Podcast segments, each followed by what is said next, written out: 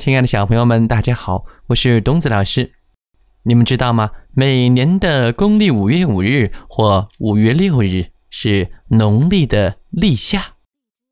每到立夏呢，民间就有吃蛋的习俗。大家都说，立夏吃了蛋，夏天不住夏。那这到底是怎么一回事呢？接下来跟着东子老师的故事。一起来了解一下吧。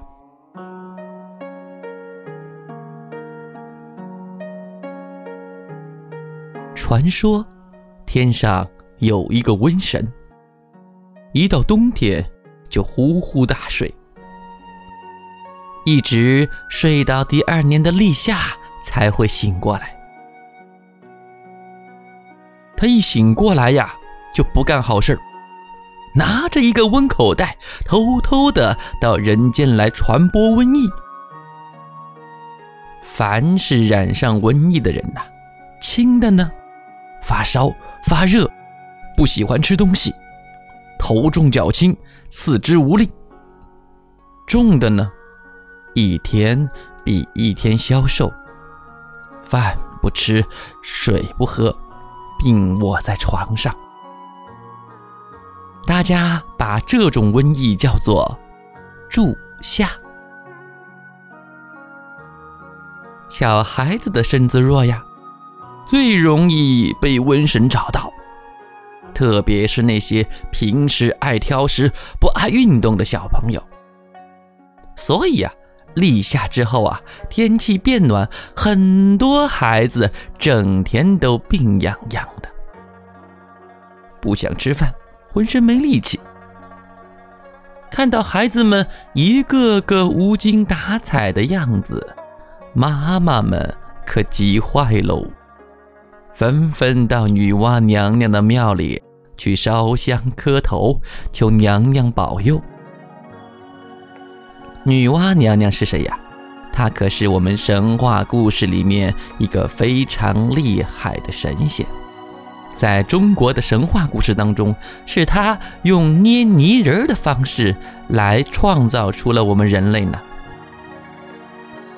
女娲娘娘得知这个消息后，非常的生气，就去找瘟神。女娲娘娘朝人间一望，看见瘟神正背着口袋来到一个孩子的床前，准备把瘟疫撒在他的身上。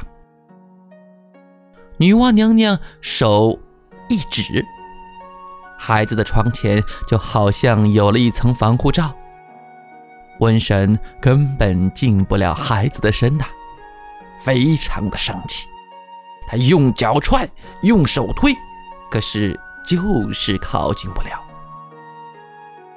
瘟神又使出了浑身的解数，还是无济于事。这时，女娲娘娘突然出现在他的面前，厉声说道：“瘟神，你可知罪？”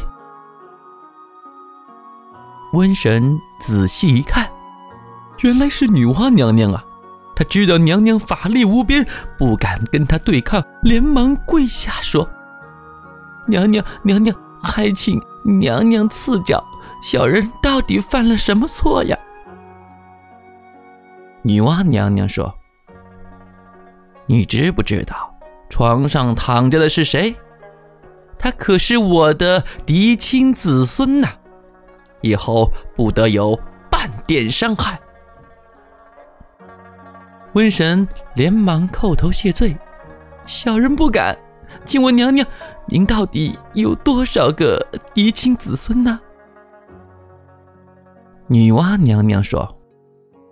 我手一翻就是五个，你可看清楚了。说完，双手翻动如飞。瘟神看得眼花，叹口气说：“唉，娘娘不用烦了，小神数也数不过来啊。”女娲娘娘想了想，说道：“这样吧，我叫我的子孙到立夏这一天，在胸前挂一个蛋袋。”你只要见到挂蛋袋的孩子，就不得伤害。瘟神连连点头称是。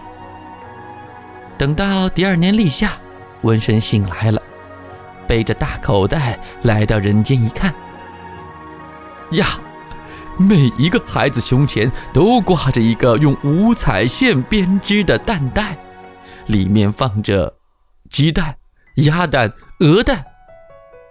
看来所有的孩子都是女娲娘娘的子孙呐。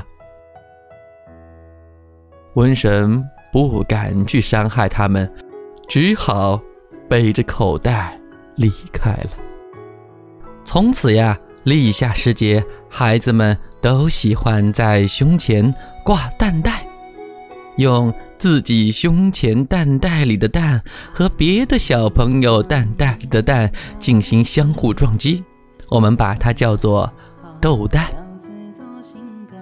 蛋斗破的小朋友啊，就可以把鸡蛋吃掉。据说呀，立夏吃了蛋，力气大一万。哈哈，小朋友，你还等什么呢？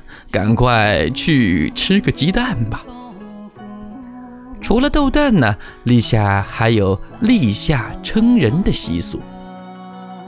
据说立夏的时候，人们吃罢中饭都喜欢称人。在家门口或者客厅里摆上一个电子秤。如果称老人的话，要说“称花八十七，活到九十一”；称姑娘的时候，可以说“一百零五斤，员外人家找上门，勿肯勿肯偏勿肯，状元公子有缘分”。宠我们小孩呢，则说。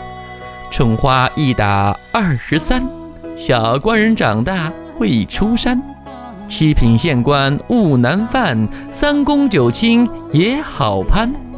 小朋友们，这些都是关于立夏的时候一些有趣的习俗，你还等什么呢？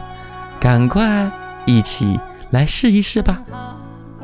最后呀，东子老师要和大家分享一首关于立夏的童谣，让我们一起。来听一听吧。